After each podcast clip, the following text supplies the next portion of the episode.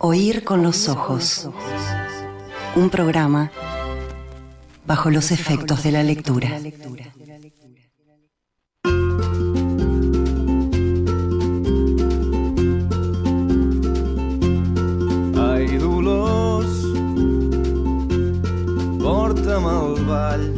Miembros de la orquesta, Majo Borges,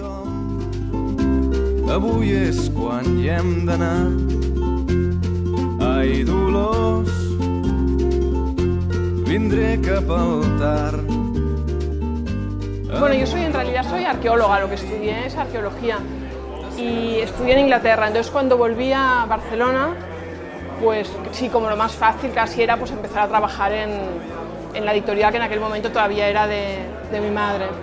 Y entonces pues muy rápido me gustó la editorial, después me cansé un poco, fui editora muchos años, después me cansé un poco del, pues del negocio editorial y entonces al cabo de unos años se me ocurrió empezar a escribir, pero no, no tengo una vocación en plan desde que era niña ni nada de esto. Sí, la empresarial la odiaba, era muy, es, muy, es un negocio muy difícil además. Es muy difícil ganar dinero, es, muy- es un negocio muy difícil. Igual por casualidad pues eh, haces algo de catarsis, pero no, es un trabajo que, que- o sea, el objetivo de un libro en el fondo pues es entretener a, entretener a gente, no es hacer, para esto voy al psiquiatra o escribo un diario, pero no, un libro tiene que ser un objeto para, para los demás, no lo haces para ti. Al menos yo lo hago para que la gente se, se divierta o se entretenga un rato. que avui serem dos nens grans. Res de tonteries, res de ser especials. Un, dos, tres. Un, dos, tres. ¿Sabes que no sé si no es la primera vez que escucho la voz de Milena Busquets? A ese punto. A ese punto. Lectora, lectora, entonces. Soy lectora, lectora. Tengo sus cinco, dis- dis- cinco discos, sus cinco libros acá arriba. Leí los cinco, los he buscado, rastreado, los tengo marcados. Eh, Doy fe que uno de los que tenés ahí es muy difícil de encontrar. Sí, lo compré en España y es el primero de ellas, la primera novela. Vamos a ir entrando uno por uno, pero vos sabés que con la música me pasa lo mismo. Hay músicos que escuché toda mi vida que nunca busqué sus imágenes, nunca busqué sus voces, nunca los busqué en entrevistas. Simplemente me vinculo a través del arte que hacen y no sé más nada. Y a veces hay gente que me dice, ¿viste qué tal? Que fue pareja de tal otro, o qué tal que tiene, se delinea los ojos. Yo, no, no tengo idea porque nunca lo busqué. Bueno, Linda pregunta otro día, ¿eh? ¿Cuánto nos interesan ellos eh, más allá de sus obras? No, no la discusión de la cancelación, sino la discusión de, del, del ser humano con sus particularidades, nada más. Eh, eh, yo, yo soy muy de. Si, si me parece que, que- que me gusta lo que hace, necesito saber qué más hace, qué piensa, qué Es vota. más. Si puedo saber qué vota, mejor. Es más, en, la, en, esta, en esta vida que llevamos ahora, en que podemos acceder a ellos a través de redes sociales, como por ejemplo Instagram, ayer descubrí que Milena tiene una cuenta de Instagram, entré Follow. y me pareció, obviamente la seguí, porque ella es como una amiga imaginaria, ya voy a contar, pero mm, me pareció que no me gustaba ver que tenía, o sea, no, no quería ver sus entradas de Instagram, es como que no quiero sa- no quiero que me cuente todo como, como si fuera acá una uruguaya más, no, no, no. Yo Tranqui, tener la 16.000 distancia. seguidores, casi 17.000. No es mucho para Eh, la popularidad y- que tiene, ¿eh? Y por lo que veo se dedica mucho a, a publicar tapas de libros Sí. en, en fotitos ahí sencillas. Seguramente son, son noticias acerca de sus gustos como lectora. Es de lo que está leyendo o cuando le invitaron a escribir algún prólogo. Bueno, metámonos en el tema de. Estamos escuchando. Milena Busquets. Milena Busquets. Estamos escuchando a Manel, que es una banda catalana, porque Milena, si hay algo que es, es de Barcelona. O sea, es, es Cataluña, es Barcelona, Barcelona. Ella, cada, eh, prácticamente en todos sus libros aparece Barcelona.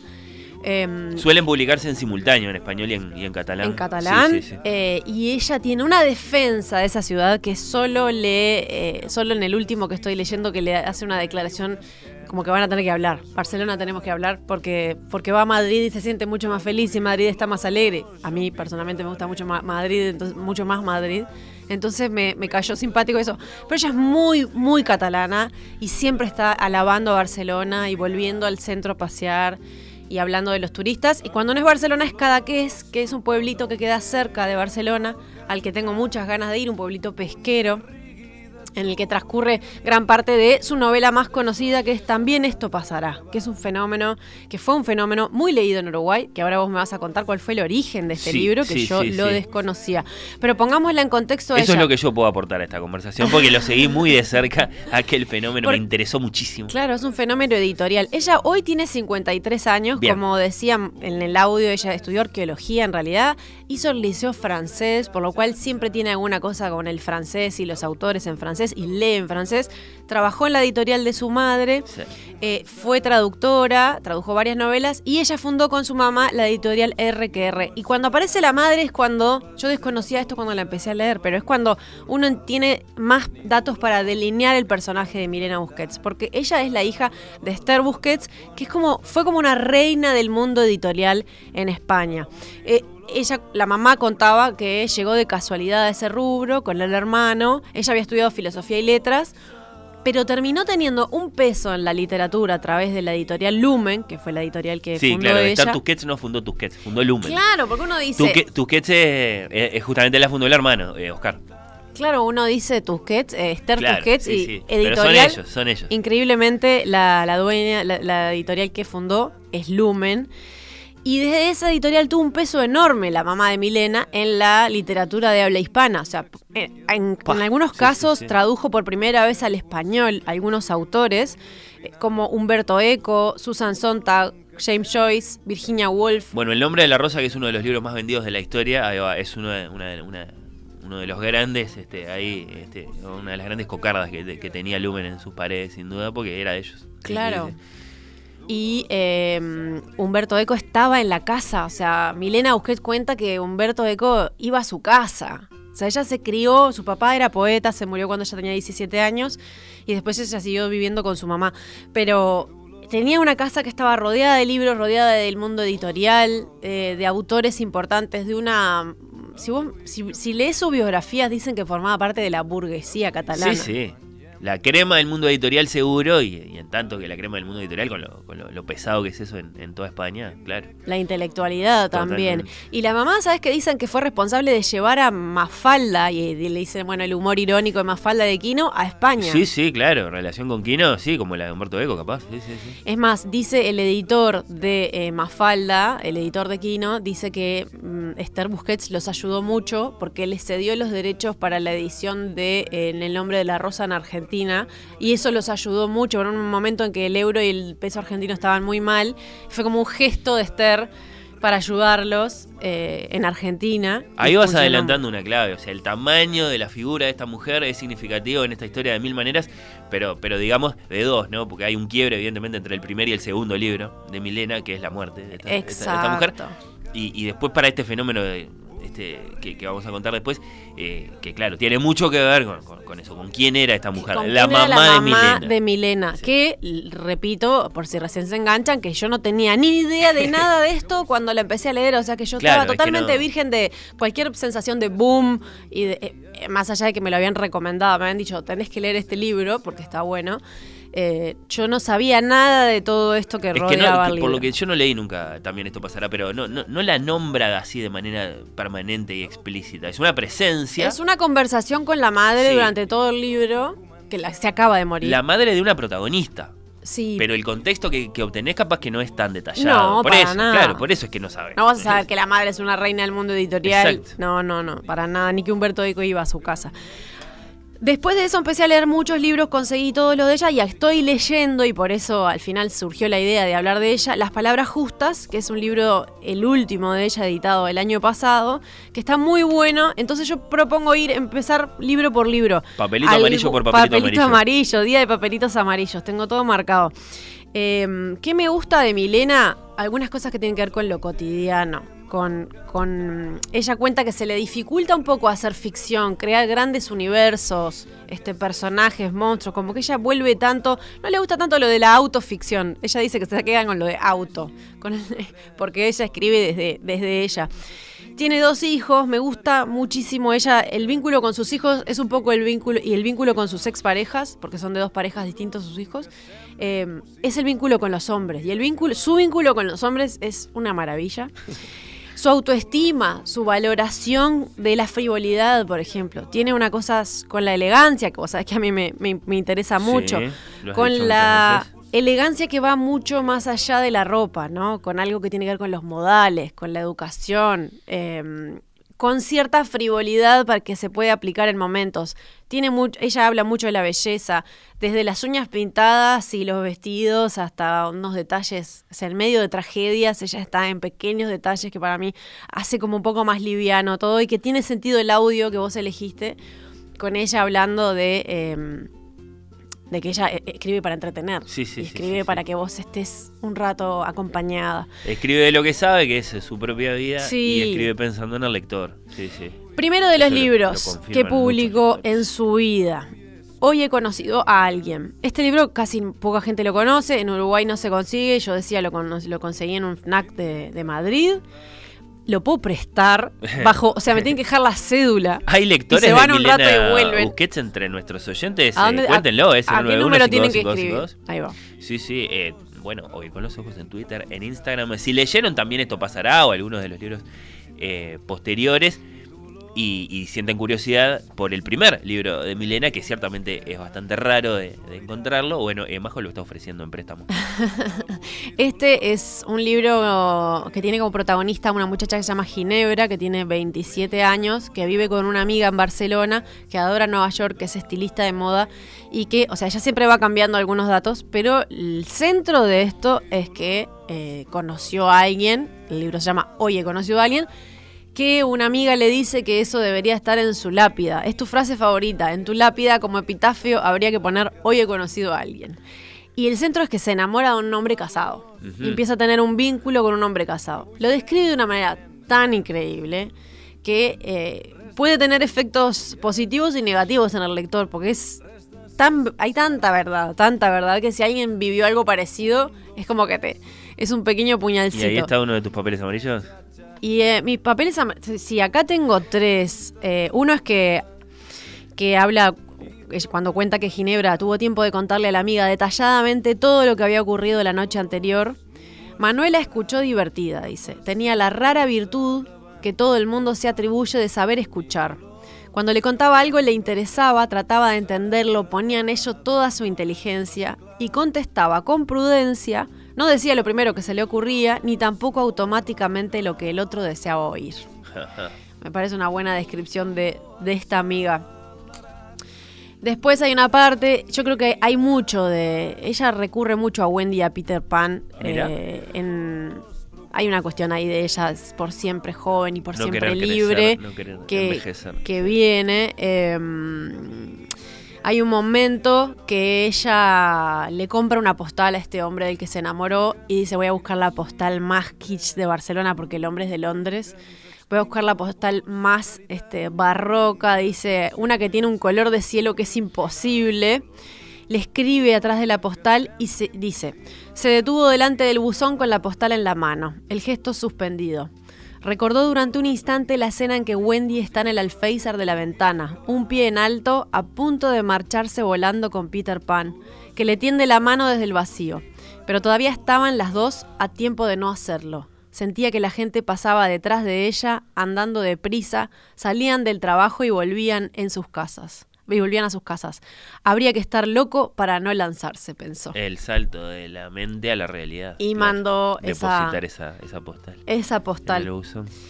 Este es un libro que tiene, a mí me gusta, obviamente no es el mejor, no es el mejor de ellos, pero a mí me gustó y me parece que eso tiene mucha humanidad, tiene mucha inteligencia emocional, tiene mucho de todos los sentimientos que se viven. El que libro debut de Milena Busquets. Hoy he eh, conocido a alguien. infrecuentado libro, Exacto. sí, si sí. me dejan su cédula, su cuenta bancaria, además yo puedo prestar ahora, esta edición. Ahora junto a la- las eh, solicitudes. Sí, sí, sí. Segundo libro y con el que saltó a la fama, también esto pasará. Sí, sí, sí, sí. Este es un libro básicamente de duelo. Tiene lo mejor y lo peor del duelo. Es el libro que probablemente yo más he regalado en mi vida. Mira. Con la anécdota patética de que lo regalé dos veces a una misma persona. Claro, sí. Perdiste, en un momento perdiste el, el registro. de- No, vos sé, me, me avergüenzo cada vez que pienso en eso. Y lo. Pero no está mal. Y lo se lo dediqué las dos veces. Por suerte, como para que no lo pudiera cambiar. Y te tuviste que quedar entonces con dos. No, no, bueno, se lo quedó, se lo quedó y lo volvió a leer. No, no, un santo. Pero ya me lo había regalado. No, increíble, increíble, increíble. Pero bueno, lo he regalado mucho porque me parece que además de que es un buen libro, te sirve un montón para, para atravesar, o sea, es, es una mucha verdad sobre el duelo. Y decíamos el duelo de cuando su madre, la abeja reina, Esther Busquets, Tusquets, se murió. Sí, sí. Qué loco que Milena se llama Milena Busquets Tusquets. Tusquets, sí, sí, sí. Que es como nombre de, de jugador de fútbol del Barcelona, Y además. bueno, claro. Sí, sí, estamos bien en Cataluña, sí. Tiene un, apellidos. un- un nombre increíble. ¿Y qué fue lo? Vos me decías este, que esto había nacido, este Ah, libro había sido famoso incluso antes de que lo leyeran. Exactamente, octubre de 2014 estamos en la Feria del Libro de Frankfurt, en Alemania, reputada la más grande feria del libro del mundo desde el punto de vista, digamos, de, de- de lo que concita a nivel de mundo editorial. Ahí está Milena, Milena Busquets en ese momento para todo el mundo, no tanto más que la hija de Esther. La ubicaban así, aquella que viene, ah, la hija de Esther, está, está bien. O sea, tenía ese libro que vos acabas de reseñar. Pero nadie lo había leído, Nadie nadie, lo conocía. conocía. Bueno, está.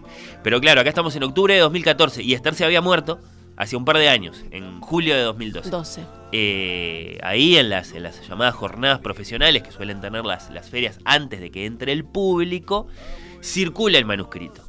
¿No? Eh, de, un, de un cierto nuevo libro suyo, también esto pasará. El manuscrito, el manuscrito. A ver qué pasa con eso a nivel comercial, justamente. A eso se va a las jornadas profesionales, ¿no? A, a- a ver qué va a pasar con los futuros hits del, del mundo editorial, ¿no? Y bueno, eh, ahí estaba este manuscrito también, esto pasará, aún inédito. Eh, estaba la, la, la- la agente de, Milena, una tal Ana Soler Pont, de la agencia Pontas.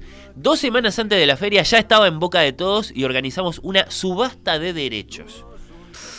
Este, digamos, eh, comentó la, la- la agente. Se venía algo grande, algo caliente, algo con mucho dinero en juego, todo indicaba. Y era raro, porque nadie había leído el libro, como venimos diciendo, ¿no? Eh, Hogarth Press, por ejemplo, no pidió leerlo. Simplemente puso el dinero, medio millón de dólares, y se aseguró los derechos para publicar una traducción eh, en Inglaterra, ¿no? Traducción inglesa en, en el Reino Unido. Lo mismo, así por cifras igualmente grandes, Galimán en Francia, eh, Risoli en Italia, eh, Juc Ramp en Alemania, eh, yo qué sé, otra para Brasil, otra para Holanda, otro- un montón de contratos y más contratos, a lo que se suma el interés de varias productoras de Hollywood interesadas ya en la, en la adaptación del misterioso libro al cine, todo muy insólito, ¿no? Pero claro, Nadie lo había leído.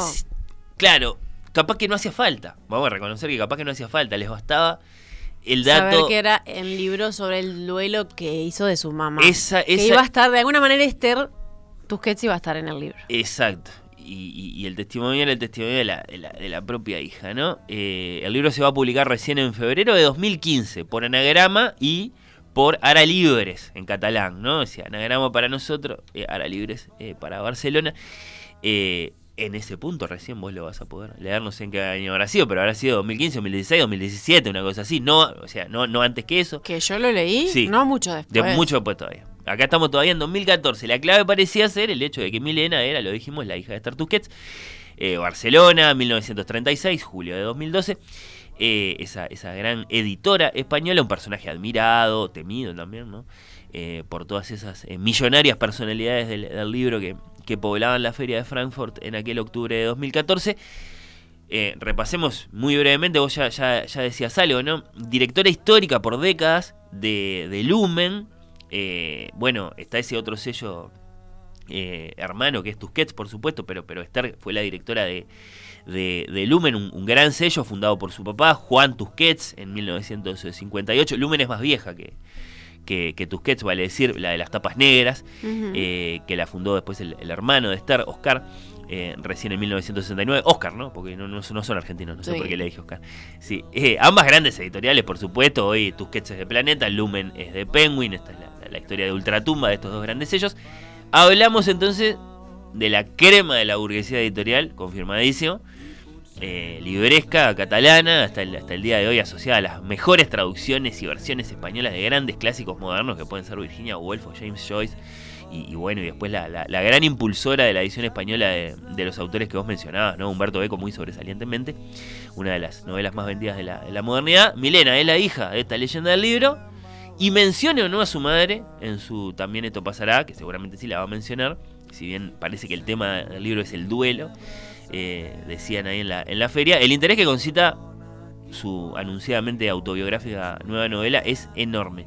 Tal vez no hace falta, no hace falta saber quién fue Esther Tusquets, ni, ni, ni qué cosa es la editorial Lumen para leer después provechosamente el libro, ¿no? O sea, capaz que lo puedes leer y te va a gustar igual. No y te enterás de todo esto después, ¿no? Total. Eh, como, como te pasó a ti que incluso lo has leído más, más de una vez. Sí, y finalmente el libro es una belleza. Yo me imagino todo eso que vos contás. Sí. Y después el libro eh, no está bueno. ¿Qué hacen? Porque podía ser un fracaso total, pero Es resulta raro, que es es un gran, gran libro. Se aseguraron muchos lectores, eso es seguro. Claro, sí, Porque eso lo publicaron en, en un montón de idiomas, con mucha eh, con mucho fervor previo. Y posta que ella no habla demasiado de su madre en, en términos de lo que fue, sí de su madre en cuanto a vínculo, pero no de su madre editora.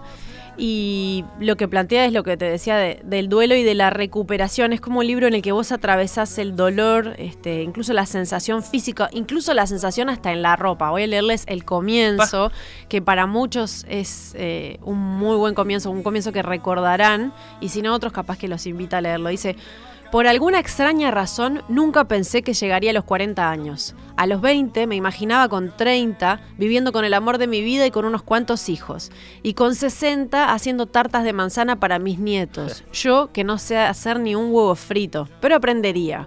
Y con 80 como una vieja ruinosa bebiendo whisky con mis amigas. Pero nunca me imaginé con 40 años, ni siquiera con 50.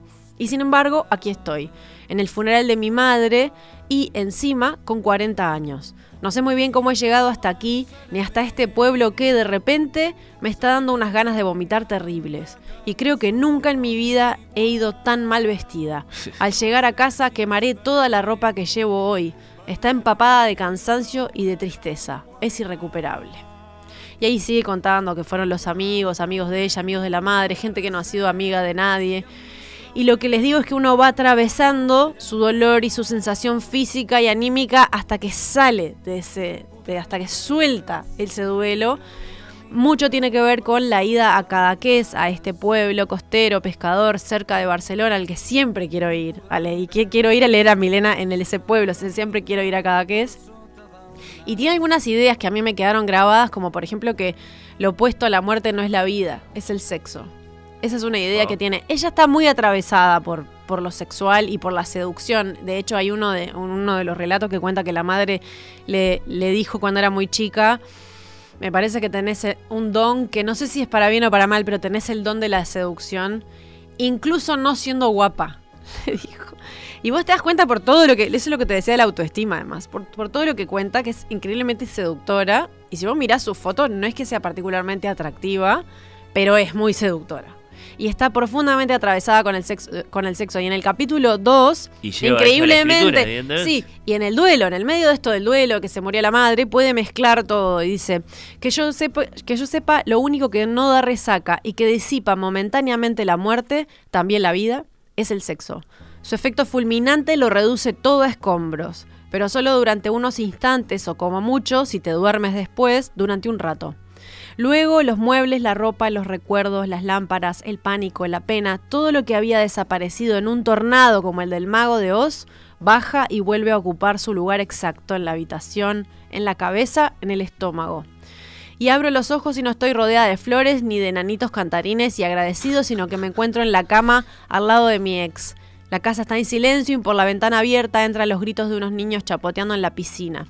Y sigue describiendo y eh, más adelante habla de, lo, de ese ex y dice, Oscar es un firme defensor de los poderes curativos del sexo, uno de esos hombres de temperamento vital y salud vigorosa que opinan que no hay, no hay desgracia, disgusto o decepción que el sexo no pueda arreglar. ¿Estás triste? Folla. ¿Te duele la cabeza? Folla. ¿Se te han estropeado el ordenador? Folla. ¿Estás en la ruina? Folla. ¿Se ha muerto tu madre? Folla. A veces funciona.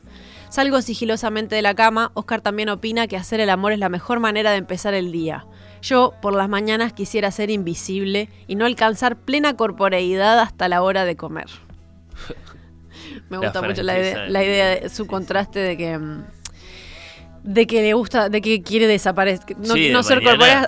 hasta que coma algo. Sí, sí. Me, me siento identificada. Y mm, después habla de, de la cara que tiene, de la cara de ilusión que tiene este ex. Y me, guardo un pedacito con el que quiero cerrar este espacio, en el que habla de todo lo que le dio la mamá. Me parece que con eso, con eso vamos a cerrar esto. Pero bueno, todo eso está dentro de También esto pasará, que es un libro muy querido. ¿A qué se refiere exactamente cuando dice también esto? ¿Pasará al duelo? Es una ¿A algo más misterioso que está dentro del libro? eh, es una frase que le contó su mamá. Está en el epílogo. Es una frase que su mamá, cuando su papá se murió a los 17 años de Milena, la sentó y le contó una historia de que había un, unos monjes, una- como una leyenda, ¿no? Milenarios que habían encomendado a un grupo de sabios elegir una frase que Ah, funcione para, todas sí, las sí, sí, sí. opciones de situaciones posibles. Y estuvieron años buscando y volvieron y le dijeron que la frase era también esto pasará.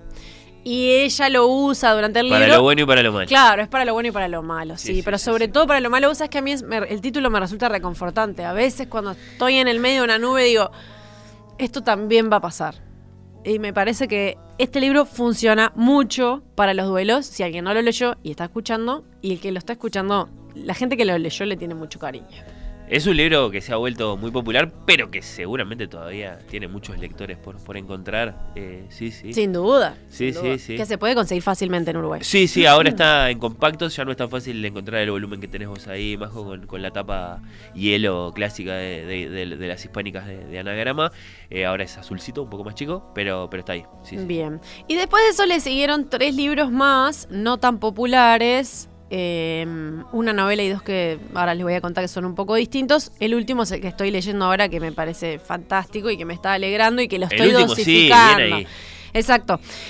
El siguiente fue Hombres elegantes y otros artículos. Son artículos de prensa del país de, Mari- de Madrid y del periódico que ella fue publicando y que la convencieron de leer. Básicamente... em, Publicar. De publicar, Sí, perdón. sí, sí, sí. Básicamente, si queremos saber la El explicación, libro. lo dice en el prólogo. Dice, empecé a escribir artículos en la prensa al poco tiempo de la publicación de mi segunda novela, También esto pasará. Tenía claro que a pesar de las presiones externas e internas, tardaría años en ponerme a escribir de nuevo. Entre el primer libro y el segundo habían pasado siete años, y no veía razón alguna para acelerar ese proceso largo, solitario, complicado, y a ratos incluso feliz que supone la gestación de una novela. Mi editor español, Jorge Ralde, tal vez intuyendo mis nulas intenciones y capacidades, que más quisiera yo, de convertirme en uno de esos autores que escriben un libro cada dos o tres años, me aconsejó que aceptara la propuesta de colaborar con un medio escrito. Era un modo de seguir practicando la escritura, de mantener cierto ritmo. Iba a hacer una colaboración semanal y tal vez incluso de dar con una idea para la siguiente novela, como casi siempre le hice caso. dice. Y bueno, Ralde es uno de esos editores. Hablamos de él hace poquito cuando, cuando el especial de, de Bolaño, que evidentemente cultivaba unas relaciones muy particulares, muy convincentes, muy movilizadoras con, con los autores Ella siempre lo nombra. que publicaba. Sí, sí. Y siempre le agradece y dice, Ralde. Escribo los artículos para la prensa con el mismo impulso, la misma pasión y la misma lógica con que escribo las novelas. Algunos son una respuesta a la actualidad cuando ésta me irrita o me indigna, otros son reflexiones más atemporales y cotidianas. Ah, vamos a querer un repasito de temas. Sí, obvio. Intento Ah, no sí, ¿por qué se aburrir y no aburrirme. En el mundo en que nací, en un mundo que ya no existe, aburrir al prójimo era el peor de los pecados. Mirá vos, está muy bien eso. ¿eh? Está muy bien. Intento no repetir lo que dice todo el mundo. Mi madre siempre decía, escribe lo que solo tú puedas escribir. Vaya consejo de la mamá. Confieso que a veces intento también chinchar y molestar un poco, pero solo un poco, y solo a los bien pensantes y a los puritanos de, de nuevo cuño. Igual ahí hay otra discusión, ¿eh? me quedo pensando y, y la anoto para no olvidármela. Eh, ¿El autor debe tener en cuenta al lector cuando escribe? Porque no es unánime la respuesta. No, Como que tenemos en Uruguay el ejemplo de nuestro novelista mayor, Juan Carlos, que a ti te gusta mucho, Onetti. que no quería saber nada con eso. No, a mí ¿Vos sabés que está el la- la lector mi- no me importa mientras Claro. estoy escribiendo. La misma discusión. Que salga lo que salga. Bueno, Lebrero decía que le escribía por necesidad. La misma discusión Sí. por necesidad de sacarlo adentro. Por eso. La misma discusión está en los directores de cine. De, en las películas tienen que tener un destinatario o la película la hago porque necesito hacer esta película. Es una discusión muy interesante. Sí. El- los los eh, artículos de prensa que aparecen en este libro que se llama Hombres Elegantes y otros artículos eh, pasan por toda clase de temas. Algunos más cotidianos. Aparece Messi, aparece el aburrimiento, aparece el Leonard Cohen. ¿Es del Barça ella? es del Barça, sí. Bien.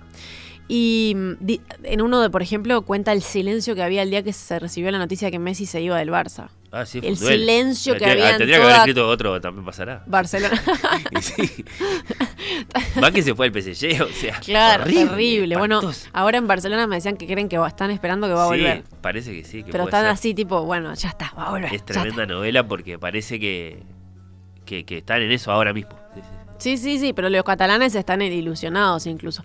Bueno, por ejemplo, hay un artículo que dice que habla sobre leer de a dos. Que alguien, alguien le cuenta que una pareja lee de a dos y a ella le parece una. Primero dice que bien y después dice me parece una ridiculez. Una palomada. y diría. termina diciendo, bueno, no sé. Pero el argumento que dice es, tal vez esté un poco chapada la antigua, pero para mí leer un libro a, a dos es como hacer un trío, algo que no funciona nunca, como las relaciones abiertas, otra bobada experimental que tampoco funciona nunca. Yo, cuando estoy con un libro, quiero estar con ese libro y con nadie más. En mi relación con un libro, juego, me acerco, me alejo, remoloneo, coqueteo y finalmente, si hay suerte, me entrego a él como me entregaría a un hombre de manera absoluta y excluyente. ¿Qué pintaría en medio de eso un marido? Sería una, traición imperdonable al libro. Como que no lo descubrió. Es un placer, muchos lo conocen, el placer de, de leer de a dos. No sé exactamente de qué manera, si uno lee en voz alta y el otro escucha, si los dos tienen el libro abierto frente a sí. a mí me gusta la idea de leer de a dos, pero cada uno, o sea, en silencio. Ah, cer- cada- cerca, pero cada uno su libro. Y eso es leer de a dos de todos No modos. sé, me gusta ese momento. A mí me gusta ese momento y no lo- Sí, leer porque el si mismo el otro libro. está no. leyendo, vos te sentís más motivado a leer vos también. eh, No, y aparte hay Eh, algo sí. en ese silencio Sí, compartido sí. No, que es muy bien. lindo. Después hay un artículo que se llama El amor y el aburrimiento, del 8 de febrero de 2017, que dice, no sé si hacemos más cosas por amor o por aburrimiento. Por aburrimiento escribimos novelas. Casanova se puso a escribir sus fabulosas memorias porque, arruinado, viejo, impotente y solo, ya no le invitaban a ninguna fiesta y ninguna mujer tenía Tal cual. ganas de estar con él. Así que no tenía absolutamente nada mejor que hacer que ponerse a escribir. Casanova primero vivió y después escribió, sí, sí. sí. por aburrimiento miramos por la ventana, hacemos fotos, aprendemos a jugar al póker, ordenamos los armarios. Y termina diciendo, por aburrimiento meditamos, vamos a yoga o a la iglesia, vemos ponerse el sol. Por aburrimiento limpiamos la cobertería de plata de la abuela y lavamos con shampoo infantil uno a uno todos los jerseys de lana de los niños. Por aburrimiento nos convertimos en expertos en Napoleón y nos hacemos mascarillas faciales que nunca sirven para nada más que para aparecer de sopetón en el cuarto de nuestros hijos con la cara verde o azul y darles un buen susto. Por aburrimiento vemos la televisión. Por aburrimiento nos damos baños de espuma. Y por amor, por amor soportamos el aburrimiento. Sí, sí, vamos entendiendo por qué te gusta tanto, Majo. Además de que lo estás, este, lo estás transmitiendo con tu lectura. Hay un artículo sobre cuando se murió Leonard Cohen y el vínculo que ella tenía. Dice, no sé cuántas viudas y viudos reales o imaginarios habrá dejado Cohen. Me parece que muchísimos. Yo lo veía más como una figura paterna. Creo que todas las relaciones en serio son relaciones de a dos. Bueno, otra vez dice que los tríos no funcionan. Siempre es el pintor y tú, el escritor y tú, el hombre al que amas y tú. Cohen te cantaba a la oreja, casi podías sentir su aliento. Cohen cantaba solo para ti, o para todo el mundo, que es en realidad lo mismo. Y habla mucho del vínculo que tenía con Cohen. eh, y hasta después habla de Avicii, ¿no? O sea, el día que se murió Avicii, porque claro, como son artículos de prensa. sí, eh, sí, cada uno tiene su, su referencia temporal. ahí, Sí, su y de, la, y de la gente que él cree, o sea, que él no sabía, ella no sabía mucho de Avicii, que era este DJ que se murió, que tuvo mucha, mucha fama. Y es como que hace una, una descripción de que hay gente que no está blindada contra el mundo, que como por ejemplo Amy Winehouse, Marilyn Monroe o Avicii, que hay en ellos una vulnerabilidad particular, una forma de inclinar la cabeza como recogiéndola, una mirada un poco triste y lejana, una dificultad para vivir, una delicadeza de animal de bosque en la forma de moverse. Transmiten la pureza, la fragilidad y la luz irresistible de todo lo nuevo y perecedero. Los muertos por la fama. Ante esos casos siempre pienso, con cierta ingenuidad tal vez, que si alguien sensato, adulto y con un poco de paciencia se hubiese cruzado con uno de esos seres, se los hubiese llevado a la casa, les hubiese preparado una sopa de arroz, les hubiese asegurado que todo iba a estar bien, porque casi siempre todo va bien, y les hubiese arropado, tal vez habrían podido salvarse, aunque solo fuera un rato más. Y decís que Ni este siquiera estando de acuerdo con ella, pues no estoy de acuerdo que se hubieran salvado, igual me parece fantástica la manera es de una escribir. esperanza. Total. Y sobre todo, eh, no quedó tan claro que sea un libro, digamos, eh, de segunda importancia, este Hombres Elegantes, porque evidentemente esos artículos son, son, son otra forma de entrar a, a la, a la mente de esta mujer. Exacto. Hombres elegantes y otros artículos que se puede conseguir también en Uruguay fue su tercer libro que combinaba los artículos de prensa del País de Madrid y del periódico. Después sacó Gema, una novela eh, en la que la voz de la escritora también es una historia personal de ella, eh, es una escritora que lleva una vida tranquila, pero que recuerda a una amiga del colegio que murió a los 15 años y que se llama Gema. Transcurre entre el pasado y el presente, ¿no? Hay como una cosa entre las ganas de vivir, su novio con el que ya no están tan bien, los hijos. Los hijos aparecen en casi todos los libros y son una maravilla, de, ya te decía, de vínculo y em, sus amigas y también Barcelona. Todo está en esta novela que, si bien, mira, yo no, yo suelo hacerle unos dobleces. En este caso no le puse ni papelitos amarillos ni dobleces en las hojas. Eso quiere decir que no me detuve particularmente en ninguna frase, pero a mí me gustó. No me enloqueció, creo que hay otros libros que te leí ya, incluso el de los artículos que me gustan más, pero está muy bien igual. Es como meterse otra vez en el universo de ella. Se llama Gema. Otro ejercicio de la memoria, evidentemente. Y también se Sí. puede. Sí, está muy bien el diálogo con el pasado, este, con esta amiga que se murió cuando ella era adolescente. Hay una cuestión con, con- con la muerte y con el recuerdo. Con qué recordamos, con por qué se le apareció esta mujer ahora, empieza a rastrear qué fue de esta mujer, por qué se murió. Eh, y, igual, de, de todas maneras, al igual que mm, también esto pasaba, no es un libro triste, es un libro que tiene, que tiene luz. Y lo cierto es que el año pasado, Majo, mucha gente, ya salió el nuevo Milena, ya salió, ya salió, ya salió. Yo me enteré hace los- poquito por vos. Eh, sí, sí, eh, de toda habla hispana, ya salió, ya salió. En algún momento del 2023, fue mediados de- del año pasado, 2022, eh, apareció las palabras justas. las palabras justas, que en este cambia, porque si bien ella siempre tiene algo personal, eh, autobiográfico, y que parece que tiene mucho de cotidiano, en este se va directamente al formato de diario. O sea, las entradas de este libro por momentos podrían ser tweets, ¿no? Porque son muy chiquititas, y otras no tanto, son dos párrafos, tres párrafos, y está marcado por día, o sea, 10 de mayo, 14 de mayo, 15 de mayo. Algunas entradas son simplemente una frase de una ocurrencia. Me No gra- queremos pensar que Ralde le dijo, bueno, está, ya hicimos el de los artículos, ¿qué más tenés? y ella dijo, bueno, lo único que tengo son los cuadernos, esto que anoto todos los días. No, no queremos pensar eso. Majo. Vos- No. Vos, nos dirás. No eh, queremos. la naturaleza A mí me hizo de este libro, sí. gracia que ella hace muchas cosas en este libro. Habla de los modelos de lectores que hay cuando ella va a una feria de libro y firma libros y se los Bueno. encuentra. Ocurrencias eh, sobre sus hijos. Una entrada puede ser, dejan de fabricar el único shampoo que me deja el pelo bien. Ay, no, en el momento que vi. Porque me parece que esto es una preocupación real para mucha gente y, lo, y que dejen de fabricar. Pone esa frase y no cuenta más nada. Y después te puede poner la cosa más trágica o, o hablarte de una ópera, la que fue, hablarte de Chekhov, que ama Chekhov, Mirá. hablarte de Proust, que habla, ama mucho Proust y dice, la gente que te cita la Magdalena de Proust es que no lo leyó. La gente que habla de la Magdalena es que no lo leyó. Bueno, es la parte más famosa, qué sé yo. Después viene todo lo más complejo. O de los puentes de Madison, dice 4 de agosto, los puentes de Madison, la película. Esto es lo que pasa cuando dos puritanos se enamoran. Solo eso. O sea, no dice más nada. o sea, está diciendo que los personajes ahí de Clint Eastwood y, Meryl Streep son unos tibios. Eso está diciendo que no se animaron. Que son unos pacatos, claro.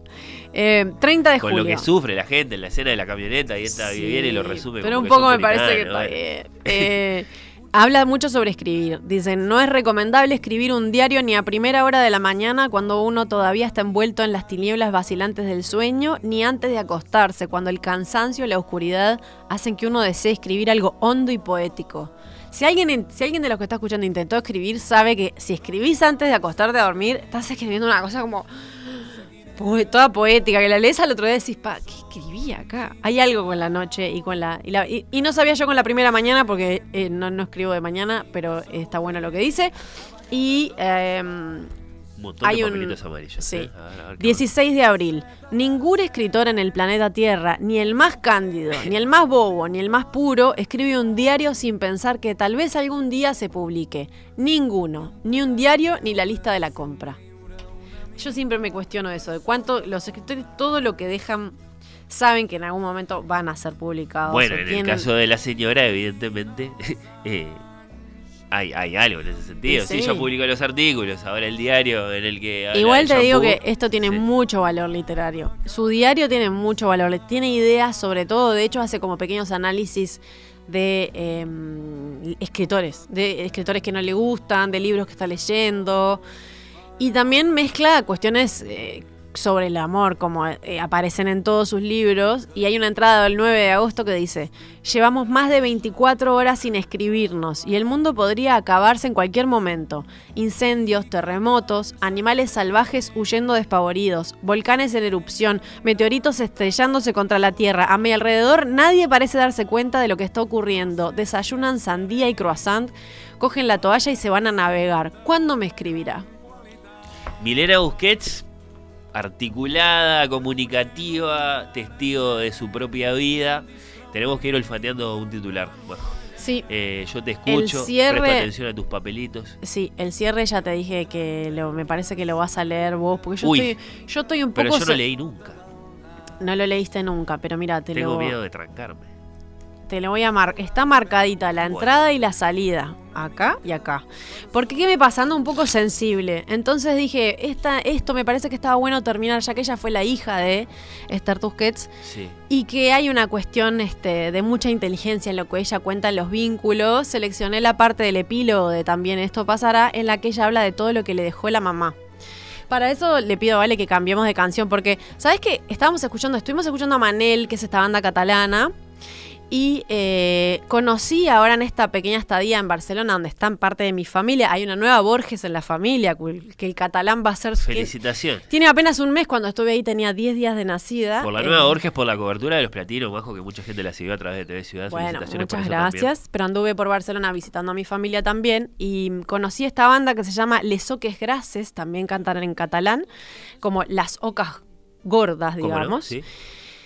Y la canción se llama La gente que estimo, La gente que estimo. Me- me- esta canción me parece preciosa y me, y me la escuchaba que mi primo se la cantaba incluso a la nena para calmarla a la- bebé que se llama Noah y me parece me pareció linda para elegirla también como parte de Barcelona. Esto sigue siendo Barcelona al igual que Milena, así que te voy a dejar para que cerremos. Así que nos vamos a lo más caliente de la producción literaria de Milena, el final de También esto pasará, la prueba de fuego.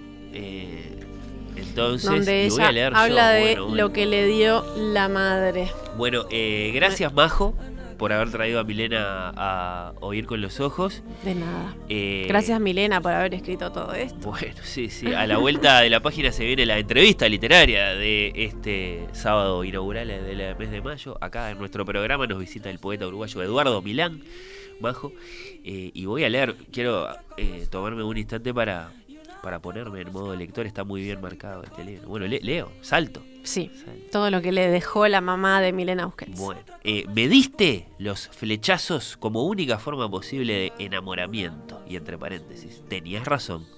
El amor del arte, a los libros, a los museos, al ballet, la generosidad absoluta con el dinero, los grandes gestos en los momentos adecuados, el rigor en los actos y en las palabras, la falta total de sentido de culpa y la libertad y la responsabilidad que conlleva. En casa, nunca nadie se sentía culpable de nada. Uno pensaba y actuaba en consecuencia y si se equivocaba, no valía sentirse culpable. Se apechugaba con las consecuencias y punto. Creo que jamás te escuché un lo siento. También me regalaste la risa loca, la alegría de vivir, la entrega absoluta, la afición a todos los juegos, el desprecio por todo lo que te parecía que hacía la vida más pequeña e irrespirable, la mezquindad, la falta de lealtad, la envidia, el miedo, la estupidez, la crueldad, sobre todo.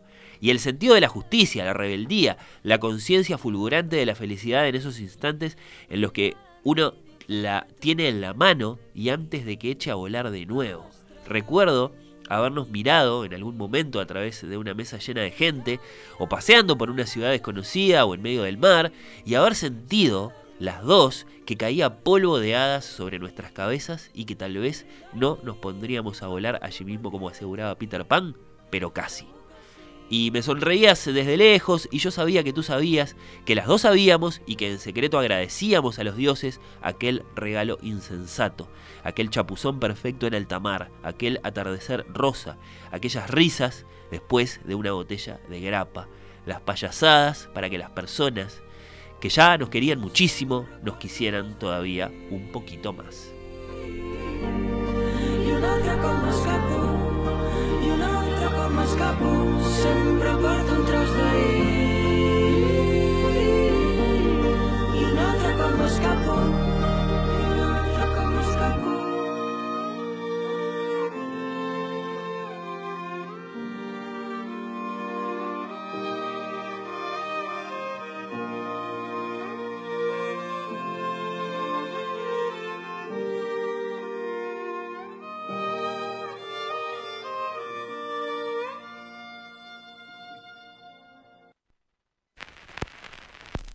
Oír con los ojos. ¿Ves lo que te digo?